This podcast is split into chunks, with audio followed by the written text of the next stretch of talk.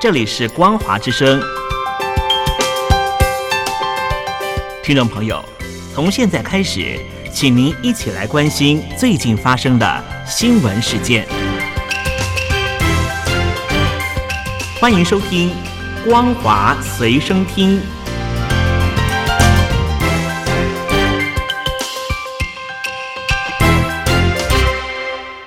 听众朋友，你好，我是嘉玲，欢迎收听《光华随身听》。我们来关心最近发生的新闻。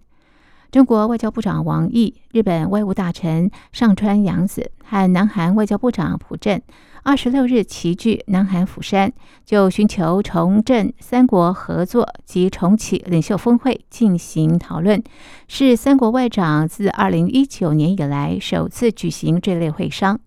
日韩外长在与王毅会谈时，都重申台海和平稳定的重要性，反对以武力改变台海现况。中华民国外交部对此表示诚挚欢迎与感谢。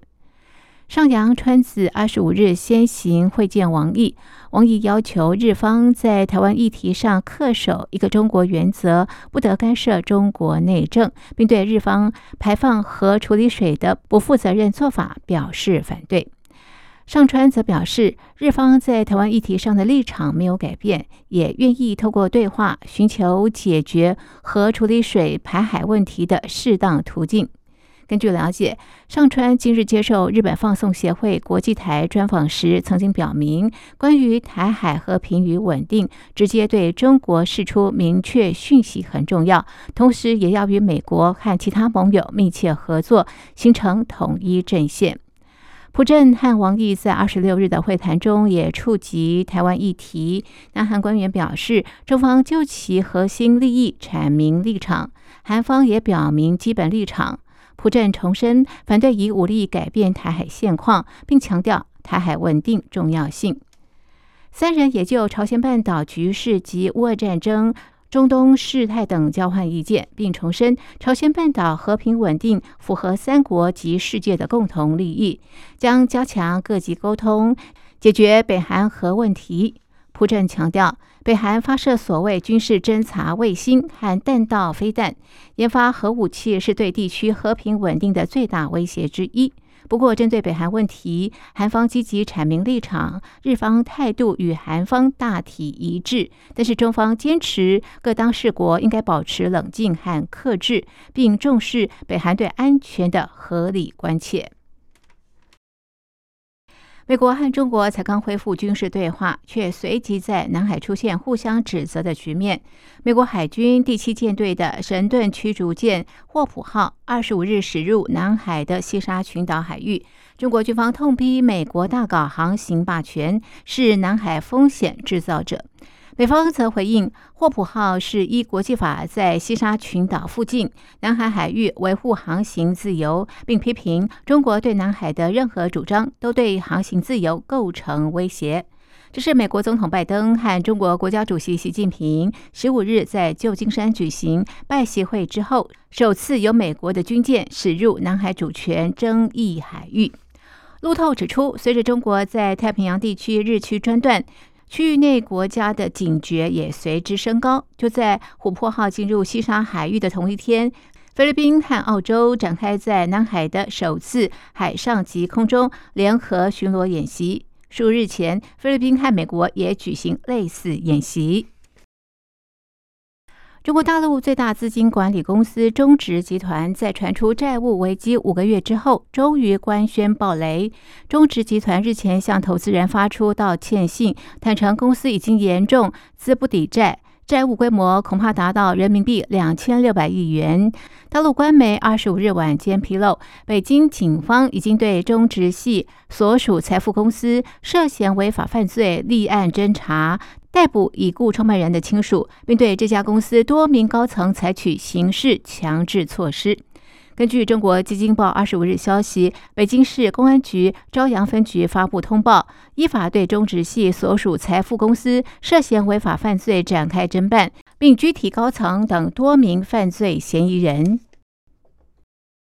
大陆经济不景气，就业越来越难，不少年轻人积极争捧铁饭碗。大陆二零二四年度国考公共科目笔试二十六日登场，官方统计，本次报考人数首次突破三百万人大关，平均大约七十七人竞争一个职位，难度升高。中新网报道，大陆国家公务员局指出。本次大陆国考计划录取三点九六万人，一共有三百零三点三万人通过报考资格审查，通过人数与录取数的比率是七十七比一，等于一个职位平均有大约七十七名考生竞争。根据机构统计，这次大陆国考竞争热度较高的前十个职位，报考录取的比例都超过一千七百比一，最热门职位甚至达到三千五百七十二比一。大陆国家统计局日前发布，今年十月大陆城镇调查失业率是百分之五，但十六到二十四岁青年失业率在今年六月飙升到百分之二十一点三之后，官方就暂停发布这一项数据。因应中国全国人民代表大会上月二十四日通过《爱国主义教育法》。香港政府暨特首李家超隔日发表任内第二份施政报告，明指爱国主义教育是新指标，并定二零二五到二零二六学年起推行小学人文科。香港教育局也在二十三日正式公布小学人文科课程框架拟定稿，百分之七十三的学习主题都包含国家安全教育。一年级必须学习“有国才有家”。二年级必须明白香港是不可分离的部分，三年级必须认识港区国安法，六年级必须了解共产党领导下的重大成就及最新发展等。课程框架拟定稿一开头就点明人文科开设三原则，以配合爱国主义教育的方向为首，以便学生进一步了解国家的历史文化底蕴及全面迅速发展，明白内地与香港的紧密关系。从而加强学生的文化自信及建立国民身份认同。香港教育局总课程发展主任李建环认同这个变革，直说读完六年小学还对祖国一无所知，真的不太好。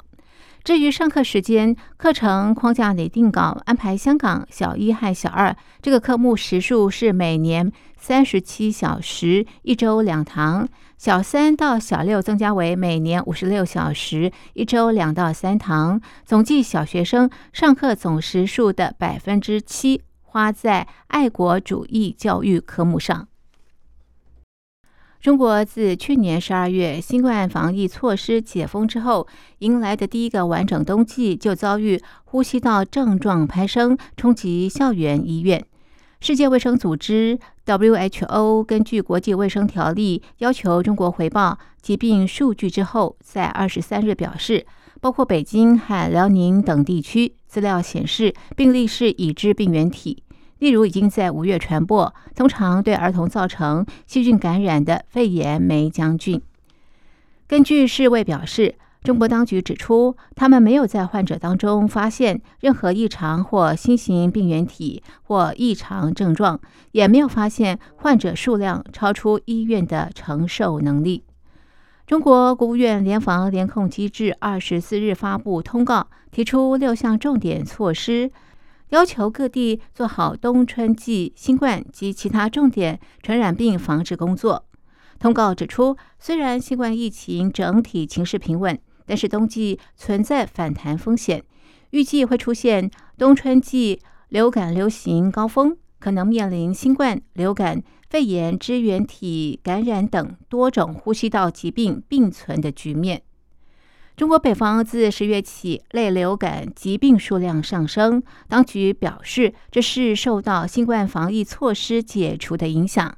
中国国家健康委员会二十四日提到，目前中国监测体系和医院系统报告的病例是由已知的流行病原体感染引起。